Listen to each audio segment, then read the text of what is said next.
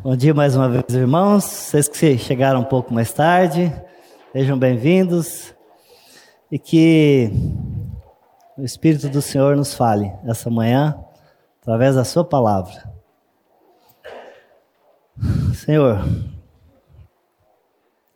eu dependo da Tua graça, da Tua misericórdia, do Teu amor, para transmitir aos amados a Tua palavra. E eu te peço que abra os nossos ouvidos para ouvir a tua palavra. E que a tua palavra nos leve, como sempre tem levado, a um avivamento, a uma graça, a uma misericórdia, a uma empatia aos nossos irmãos, glorificando sempre o nome de Jesus Cristo por tudo isso. Amém.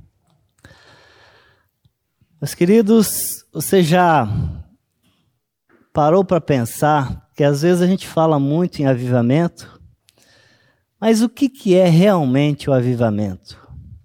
Né? Eu há pouquíssimo tempo vim a entender um pouquinho o que, que é um avivamento, porque eu tinha uma noção errada né, do que, que era essa palavra avivamento. Avivamento nos leva a pensar que em êxtase, em, em manifestações externas, eufóricas, etc. Eu tinha essa noção. Mas pela graça de Deus, Deus vai, nos, vai trabalhando com a gente. Espero que hoje também trabalhe com você e a gente possa compreender um pouquinho mais sobre essa palavra, sobre essa ação que é uma ação do Espírito Santo de Deus e da Trindade Santa. O nosso texto base, ele está um pouquinho abaixo, é o nosso 2 Timóteo 1, 6 e 7. Eu convido você a, a ler comigo.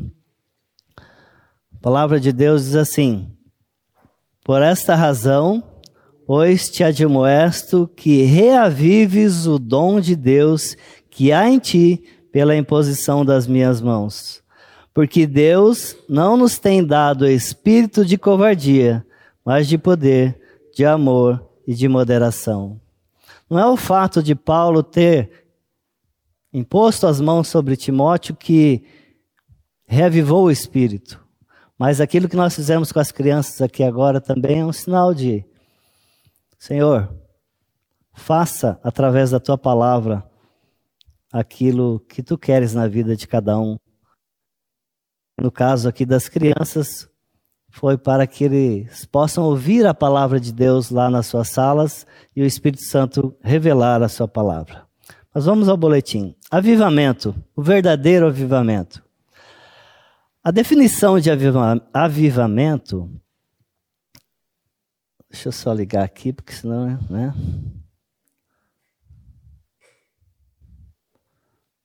Tá tudo certo, daí quando a gente vai ligar não dá. A definição de avivamento é ato ou efeito de se avivar, ou seja, de se tornar mais vivo. Isso é uma definição que você vai procurar aí nos dicionários, você vai encontrar dessa forma.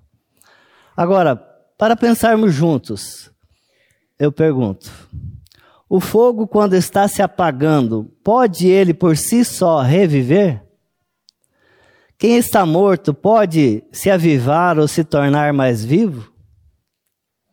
Recentemente, nós fomos numa viagem com um casal e nós ficamos num, num, chalé e tinha uma lareira. E aí, ah, vamos ligar o fogo, vamos ligar a lareira, né? Um friozinho gostoso.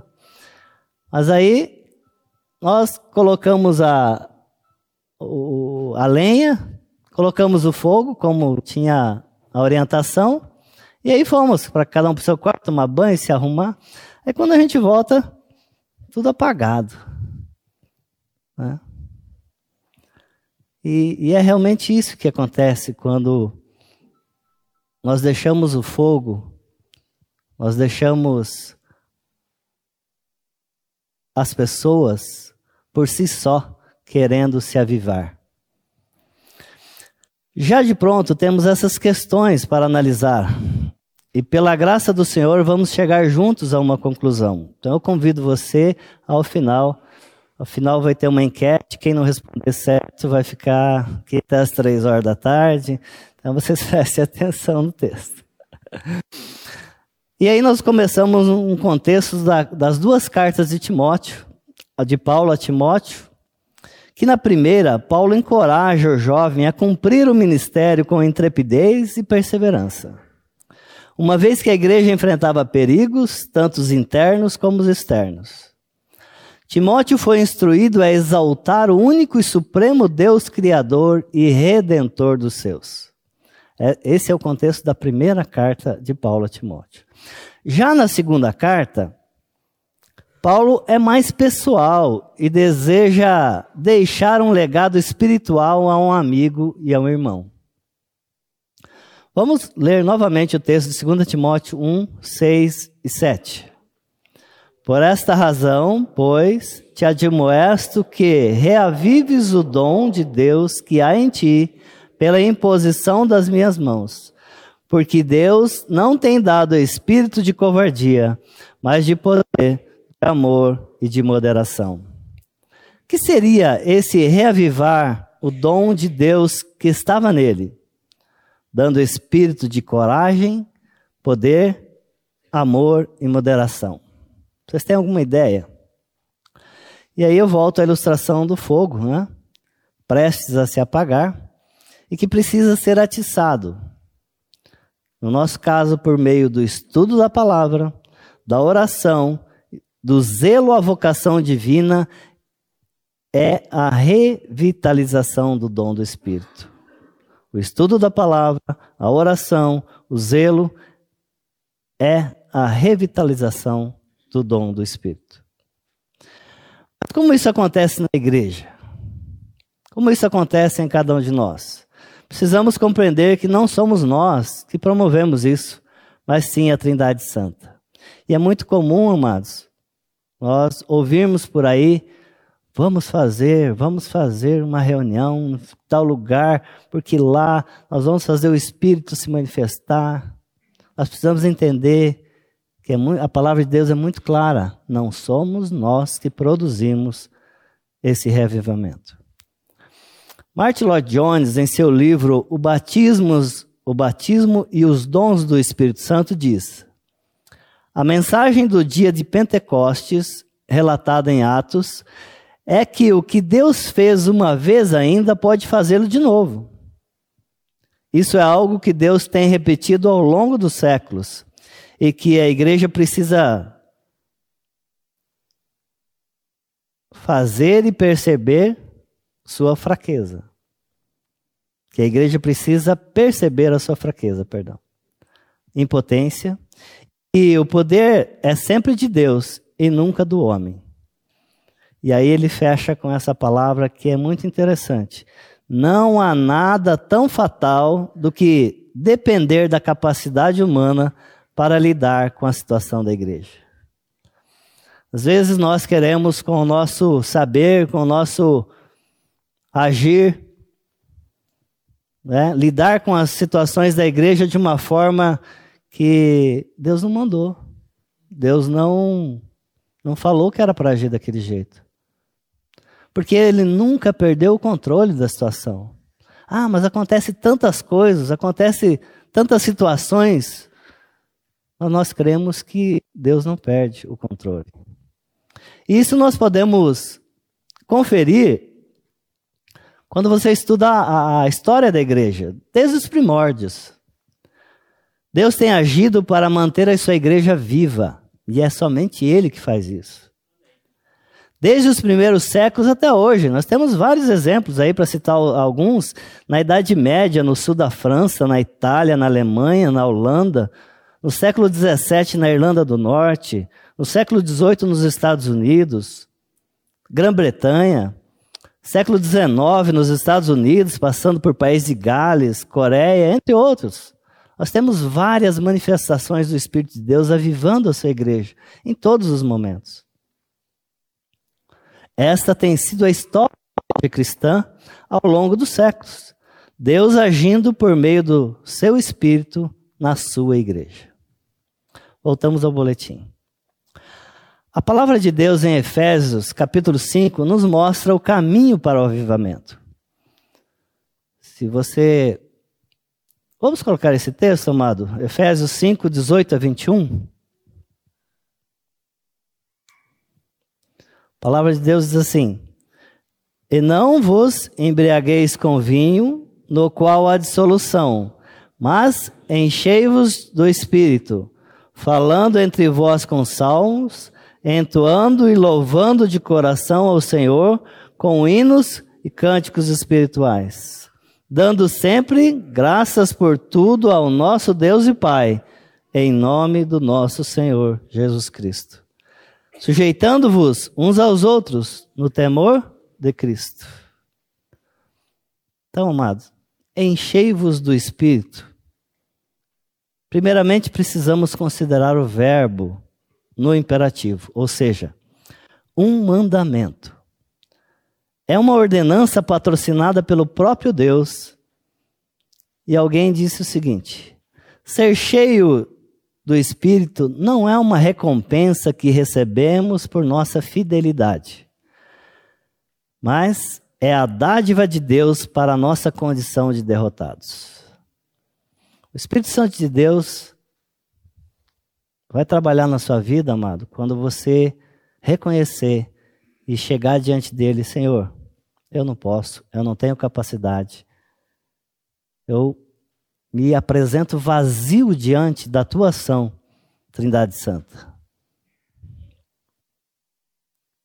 Em segundo lugar, o verbo enchei-vos no original grego está na voz passiva. Não é para eu me encher, mas para ser enchido. Isso mostra que só o que temos que apresentar é nosso vazio. Quando a igreja tiver a consciência disso, que nós devemos nos apresentar com o nosso vazio, porque o nosso pecado já foi perdoado em Cristo Jesus, nosso pecado já foi esquecido em Cristo Jesus. Com essa nova vida agora, o Espírito Santo vem viver a vida dele em nós e encher do seu espírito. Spurgeon, voltando ao boletim, chama essa ação do espírito de reavivamento. Iniciada no Pentecostes com uma narração simples dos fatos por Pedro, porém com uma ousadia, uma precisão direta, pessoal e extraordinária promovida pelo Espírito Santo de Deus. Desse modo, o avivamento do Espírito nos move ao retorno às Escrituras. Consequentemente, nos leva ao quebrantamento e à convicção do nosso estado de pecador. Nós só vamos reconhecer que somos pecadores quando formos quebrados pelo Espírito Santo de Deus, diante da sua grandeza, da sua formosura. E convido você agora a ler comigo um texto. Eu tenho usado alguns textos maravilhosos da palavra, textos grandes. Espero que o Senhor, espero que o Espírito Santo, que Ele pode fazer isso, revele a palavra de Deus nos nossos corações. Convido você a ler comigo Neemias, de 8, uh, Neemias 8, de 1 a 6. E chegando, estando os filhos de Israel nas suas cidades, Todo o povo se ajuntou como um só homem na praça, diante da porta das águas, e disseram a Esdras, o escriba, que trouxesse o livro da lei de Moisés, que o Senhor tinha prescrito a Israel. Esdras, o sacerdote, trouxe a lei perante a congregação, tanto de homens como de mulheres, e de todos os que eram capazes de entender o que ouviam era o primeiro dia do sétimo mês. E leu no livro, continuando, e leu no livro, diante da praça, que está à fronteira, à porta das águas, desde a alva até o meio-dia, perante homens e mulheres e os que podiam entender. E todo o povo tinha os ouvidos atentos ao livro da lei.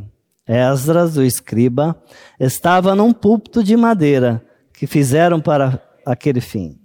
Estavam em pé junto a ele, à sua direita, Matitias, Sema, Anaías, Urias, Ilquias, Maacéias, e à sua esquerda, Pedaías, Misael, Malquias, Rassum, Rasbatana, Zacarias e Mesulon. Esdras abriu o livro à vista de todo o povo, porque estava acima dele. Abrindo-o ele, todo o povo se pôs em pé. Esdras bendize ao Senhor, o grande Deus, e todo o povo respondeu: Amém e Amém. E levantando as mãos, inclinaram-se e adoraram o Senhor com o rosto em terra.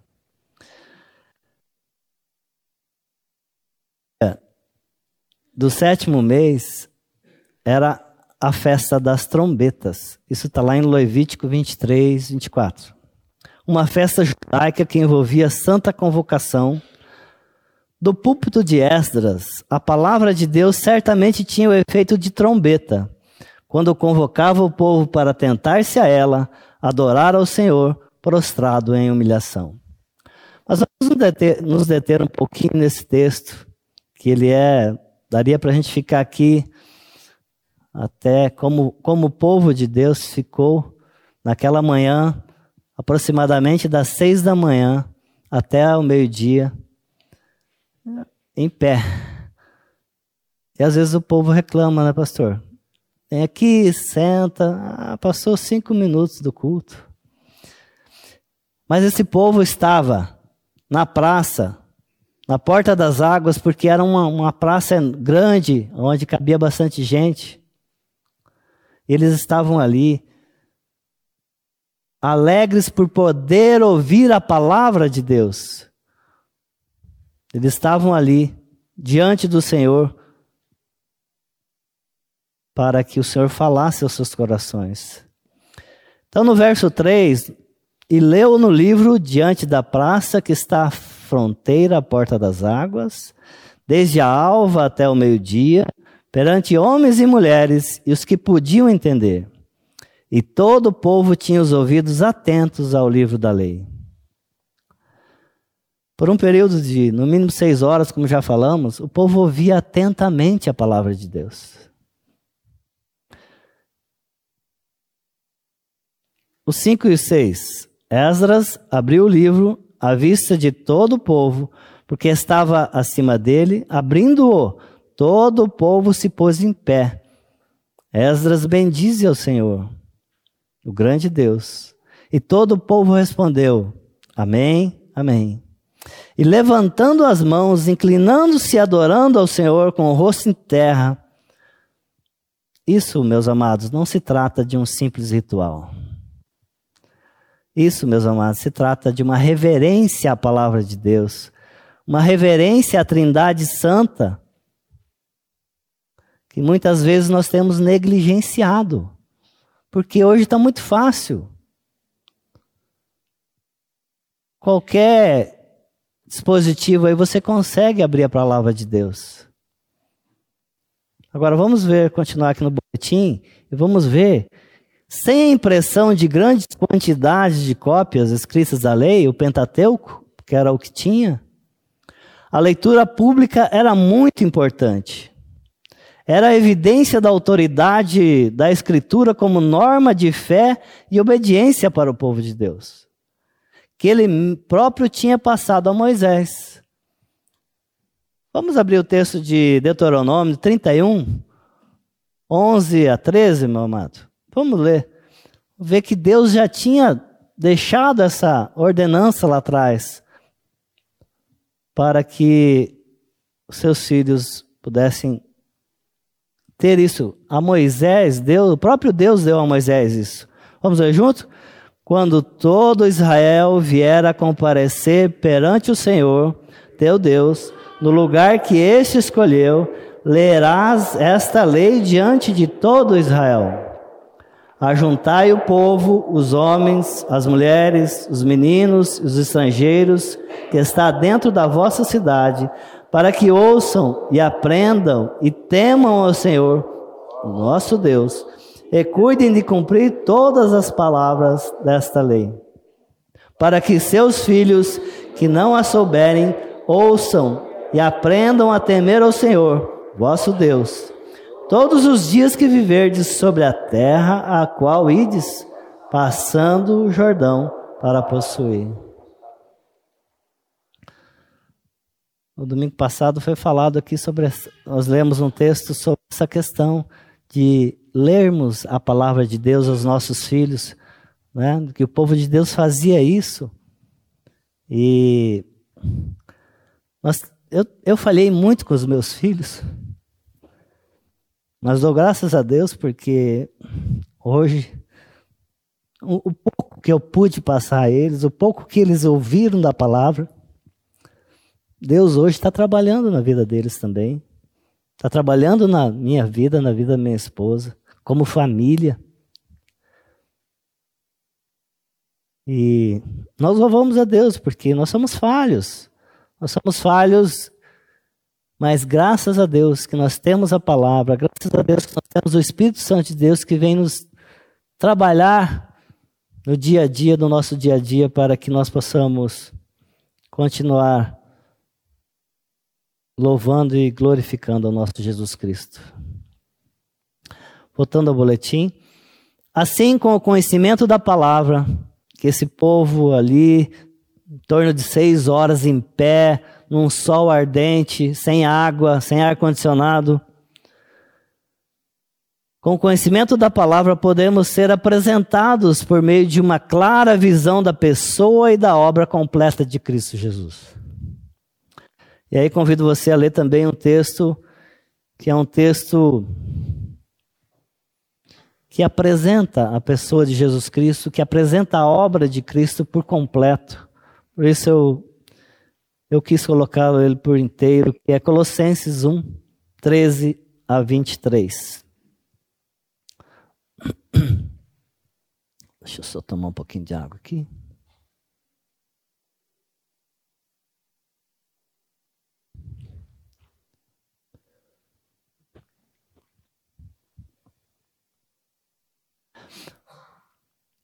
Eu gostaria que você lesse esse texto. Lesse não, confessasse esse texto. Porque é a palavra de Deus e é a palavra de Deus que nos apresenta aquele que nos libertou das trevas para um para maravilhosa luz. Então, leia comigo, mas preste muita atenção. Ele nos libertou do império das trevas e nos transportou para o reino do Filho do seu amor, no qual temos a redenção, a remissão dos pecados. Este é a imagem do Deus invisível, o primogênito de toda a criação, pois nele foram criadas todas as coisas, nos céus e sobre a terra, as visíveis e as invisíveis sejam tronos, sejam soberanias, quer principados, quer potestades. Tudo foi criado por meio dele e para ele. Ele é antes de todas as coisas. Nele tudo subsiste. Ele é o cabeça do corpo da igreja. Ele é o princípio, o primogênito de entre os mortos, para que em todas as coisas ter a primazia porque aprove a Deus que nele disse toda a plenitude, que, havendo feito a paz pelo sangue da sua cruz, por meio dele, reconciliasse consigo mesmo todas as coisas, quer sobre a terra, quer nos céus.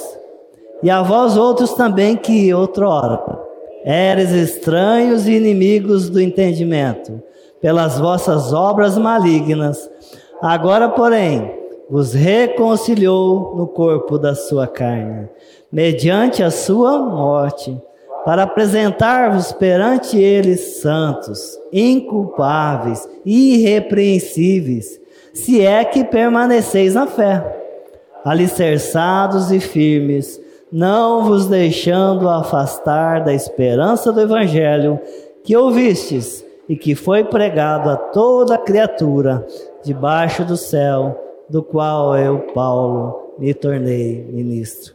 Amados, olha que texto. Se você não tiver, se você for falar de Cristo para alguém, leia esse texto. Se você não souber o que dizer, leia esse texto. Porque você está apresentando a pessoa de Jesus Cristo. E aqui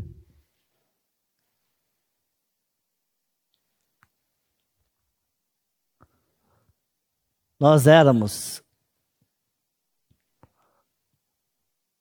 outrora estranhos inimigos. Eu não entendo isso. Até no entendimento a palavra diz. Porque nós tínhamos obras malignas. Eu não entendo isso. Mas aprove a Deus revelar Cristo. E aprove a Deus, através do seu Espírito, revelar Cristo em mim. Espero que em você também. Para que Ele venha a ser essa vida, o nosso baluarte, a nossa fortaleza. E no final, Paulo, Paulo fala assim: do qual eu me tornei ministro. Que o nosso anseio seja que o Espírito Santo de Deus venha habitar em nós com tal, com tamanha força, que nós sejamos ministros, que nós sejamos testemunhas vivas da obra de Cristo na cruz, da pessoa de Jesus Cristo, para aquelas pessoas que eu e você encontramos, para aquelas pessoas que eu e você tocamos de uma forma ou de outra. Voltando ao boletim.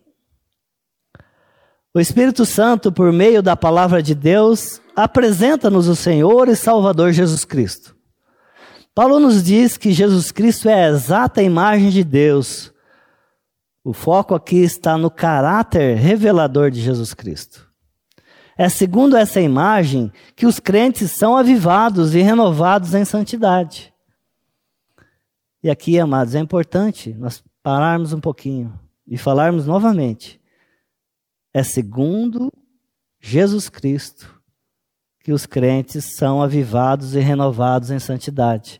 Jesus Cristo, revelado pelo Espírito Santo, pela Trindade Santa, porque o Pai não está separado dessa ação. Então, a Trindade Santa agindo em cada um de nós, nós seremos, palavra crentes aqui, mas teremos cristãos avivados e renovados, trazendo palavras de ânimo, palavras de conforto, palavras de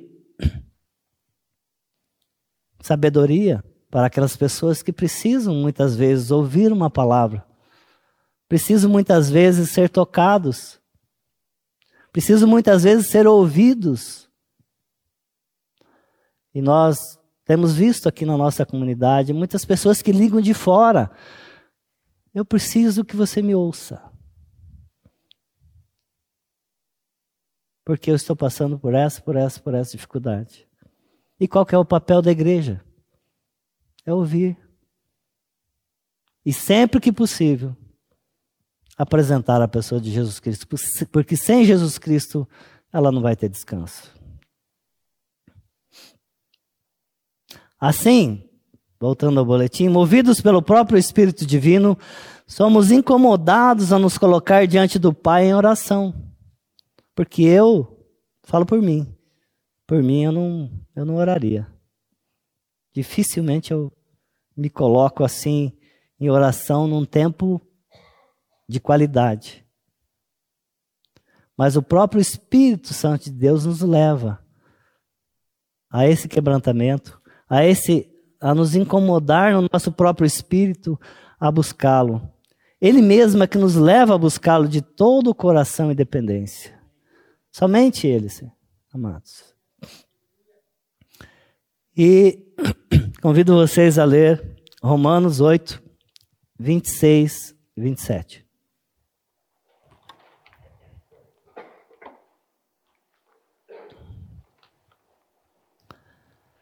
Também o Espírito, semelhantemente, nos assiste em nossa fraqueza, porque não sabemos orar como convém. Mas o mesmo Espírito intercede por nós sobremaneira, com gemidos inexprimíveis.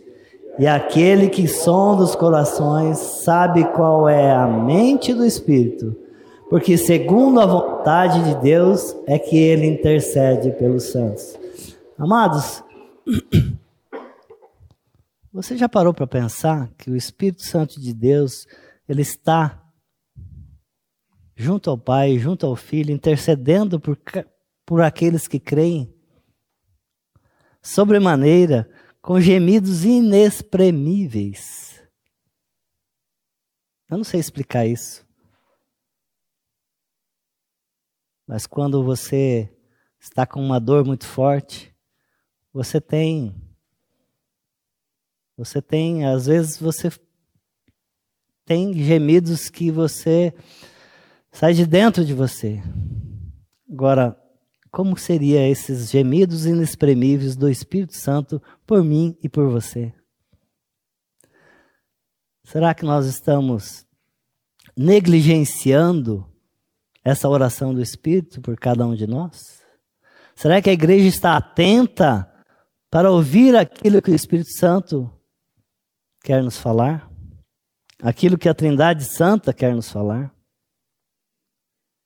Seguindo o boletim, o cardeal e arcebispo titular da Catedral de Westminster, Henry Edward Manning, em 1880 declarou: É evidente que a dispensação em que nos encontramos é a do Espírito, a terceira pessoa da Trindade.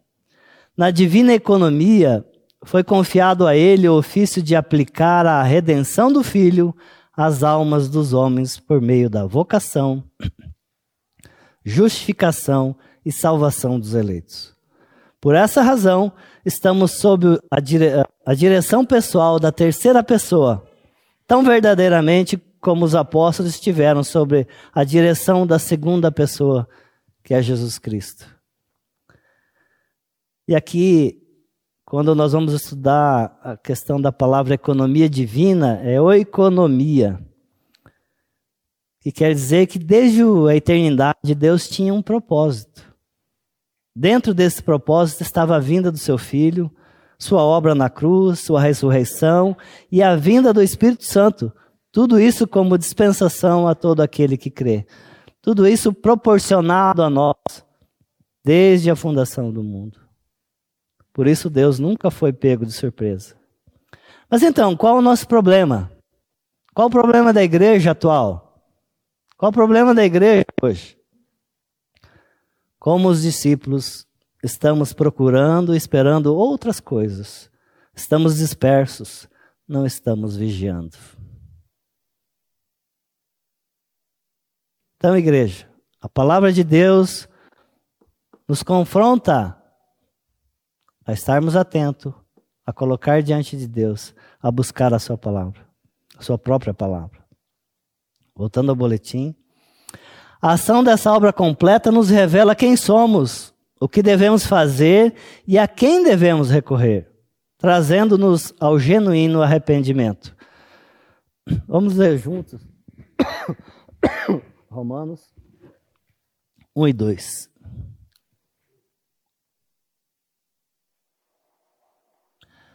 Rogo-vos, pois, irmãos, pelas misericórdias de Deus, que apresentei o vosso corpo por sacrifício vivo, santo e agradável a Deus, que é o vosso culto racional. E não vos conformeis com esse século, mas transformai-vos pela renovação da vossa mente, para que experimenteis qual seja a boa, agradável e perfeita vontade de Deus. Por que, que Deus muitas vezes não faz a vontade dele nas nossas vidas? Não é porque eu não deixo ou eu limito Deus a trabalhar na minha vida.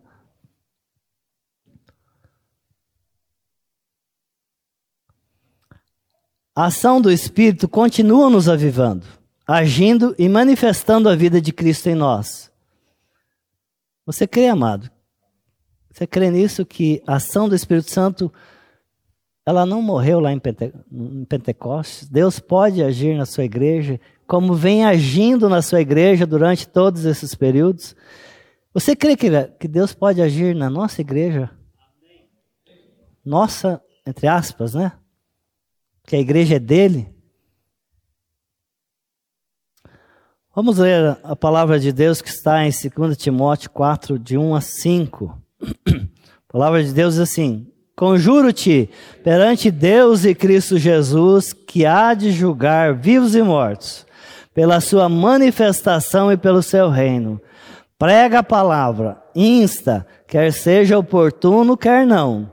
Corrige, repreende, exorta com toda longanimidade e doutrina, pois haverá tempo em que não suportarão a sã doutrina.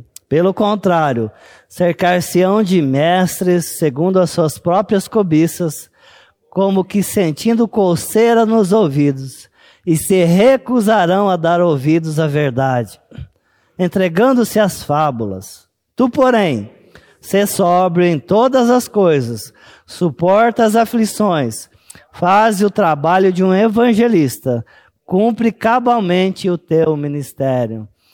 Aqui a palavra de Deus nos dá o caminho.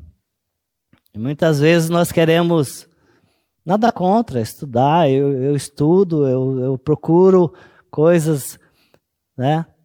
Mas a nossa dependência tem que estar no Espírito Santo do Senhor para que ele mesmo venha manifestar, dar intrepidez quando precisar falar a um irmão, pregar a palavra a uma pessoa.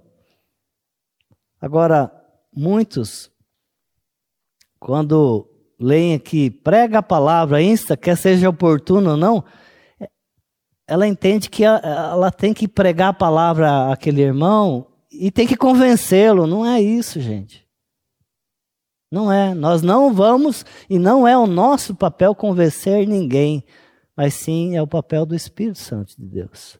O nosso papel é pregar o Evangelho. O nosso papel é apresentar Jesus Cristo às pessoas.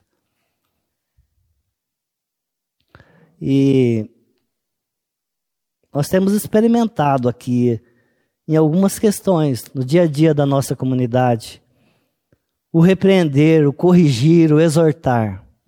Nós temos aprendido a fazer isso, a gente não sabe também. Mas Deus tem nos levado a trabalhar com essa questão. Para que a gente não dê brecha ao inimigo para ele ficar fazendo confusão dentro da comunidade. Que o Senhor continue trabalhando nas nossas vidas.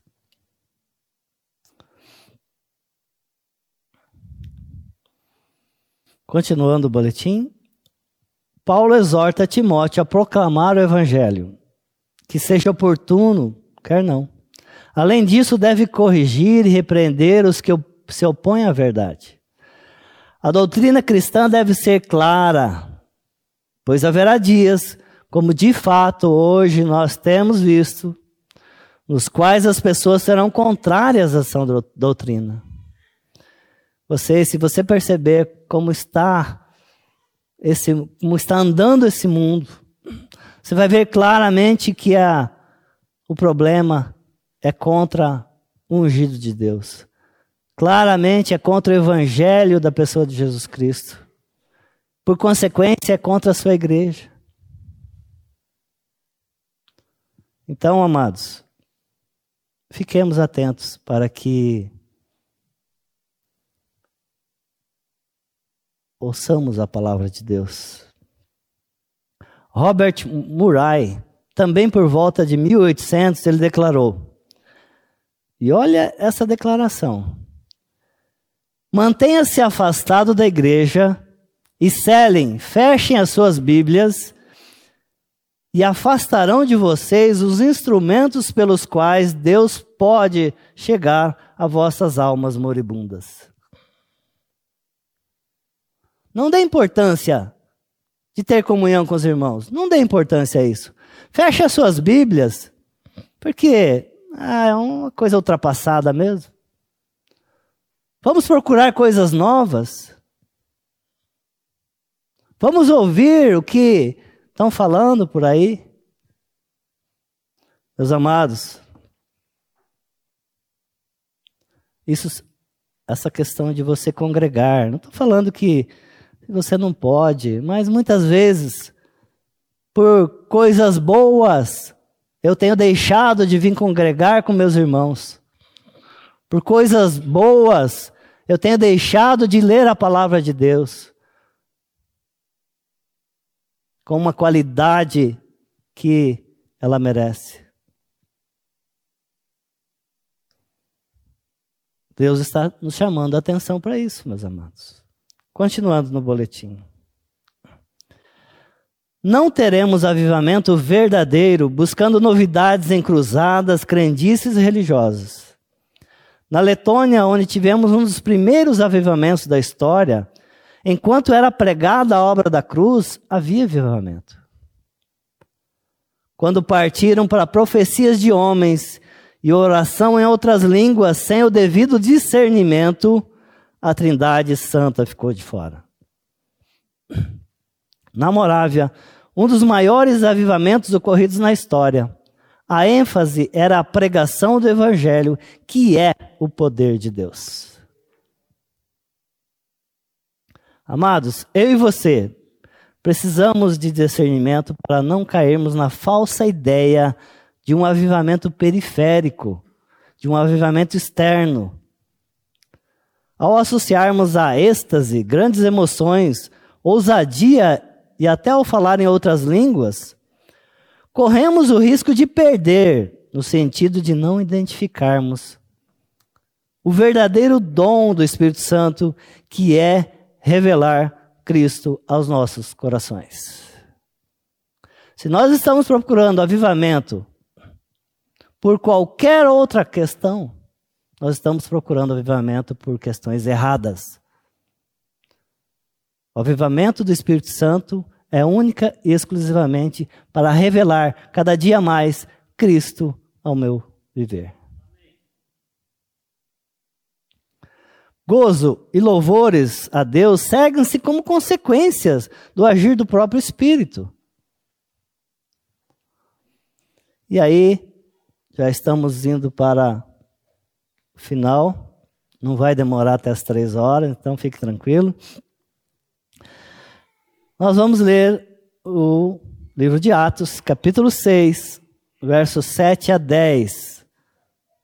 Também da mesma forma, peço que vocês confessem essa palavra, porque como acontecia lá, nós temos certeza que hoje o Espírito pode agir e acontecer aqui também. Crescia a palavra de Deus em Jerusalém, se multiplicava o número dos discípulos, também muitíssimos sacerdotes obedeciam à fé. Estevão, cheio de graça e poder, fazia prodígios e grandes sinais entre o povo. Levantaram-se, porém, alguns dos que eram da sinagoga, chamada dos libertos, dos sirineus, dos alexandrinos e dos da Cilícia e Ásia, e discutiam com Estevão, e não podiam resistir à sabedoria e ao Espírito pelo qual ele falava. Ô, oh, amados, você está proclamando a palavra e o Paulo está cantando? Dê glórias a Deus por isso. Porque nada, nada pode, nada pode contra o poder de Deus da Trindade Santa. Agora, se você está, se a tua vida está assim naquela questão, ah, estou aqui numa boa. Cuidado, porque se você estiver pregando a palavra de Deus como ela se apresenta, crendo naquilo que o Espírito Santo pode trabalhar na vida das pessoas, como já falei, o pau vai cantar. E aqui Estevão. O que, que aconteceu com Estevão? foi apedrejado. E aí ele falou: Ah, eu me arrependo de ter pregado a palavra de Deus. Fala, ele.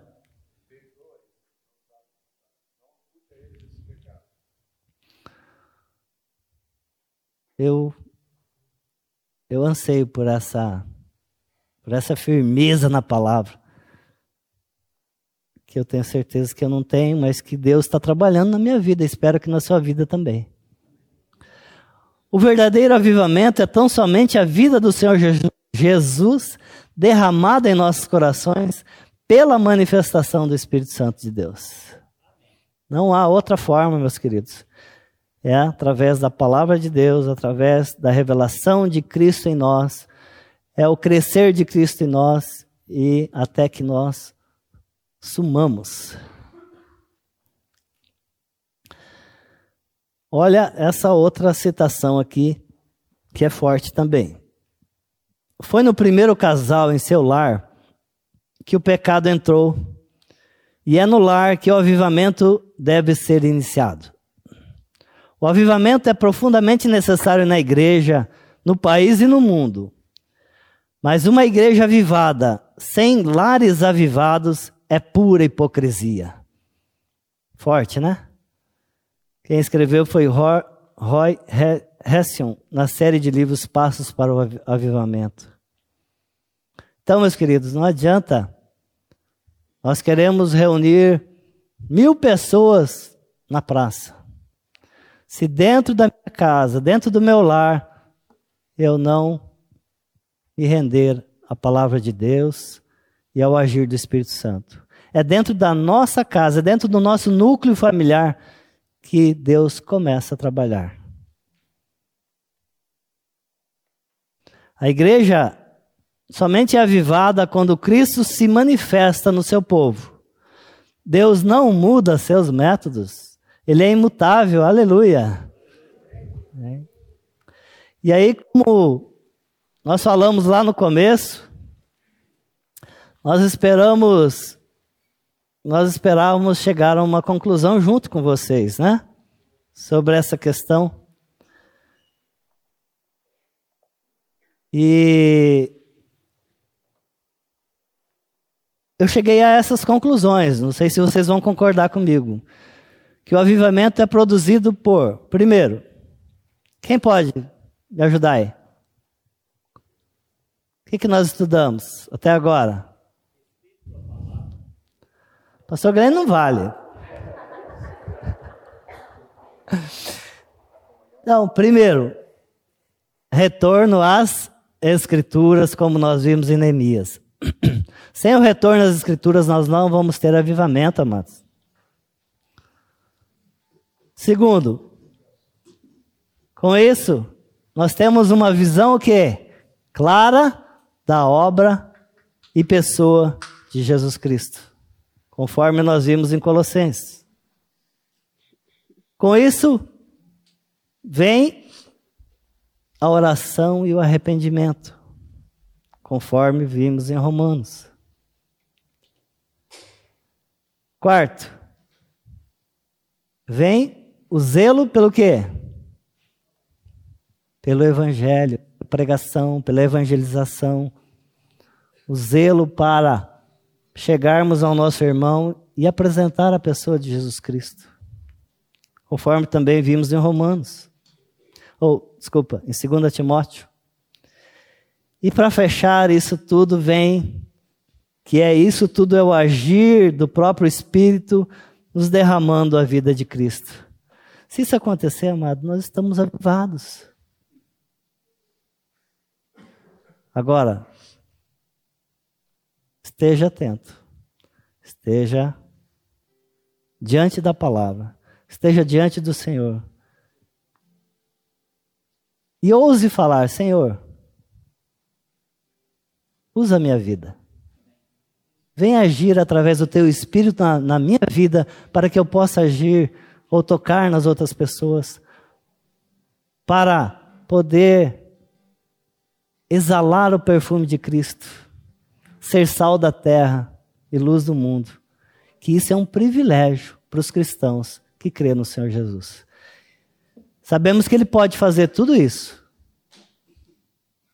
Coloque-se diante dele, feche os seus olhos agora. Trindade Santa,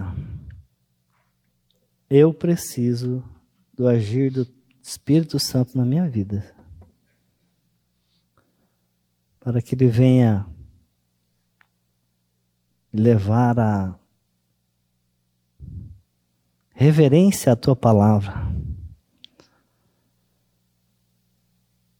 Para que eu possa confessar a tua palavra. Age, Espírito Santo. Da forma e quando tu quiseres. Em cada um de nós, nessa comunidade.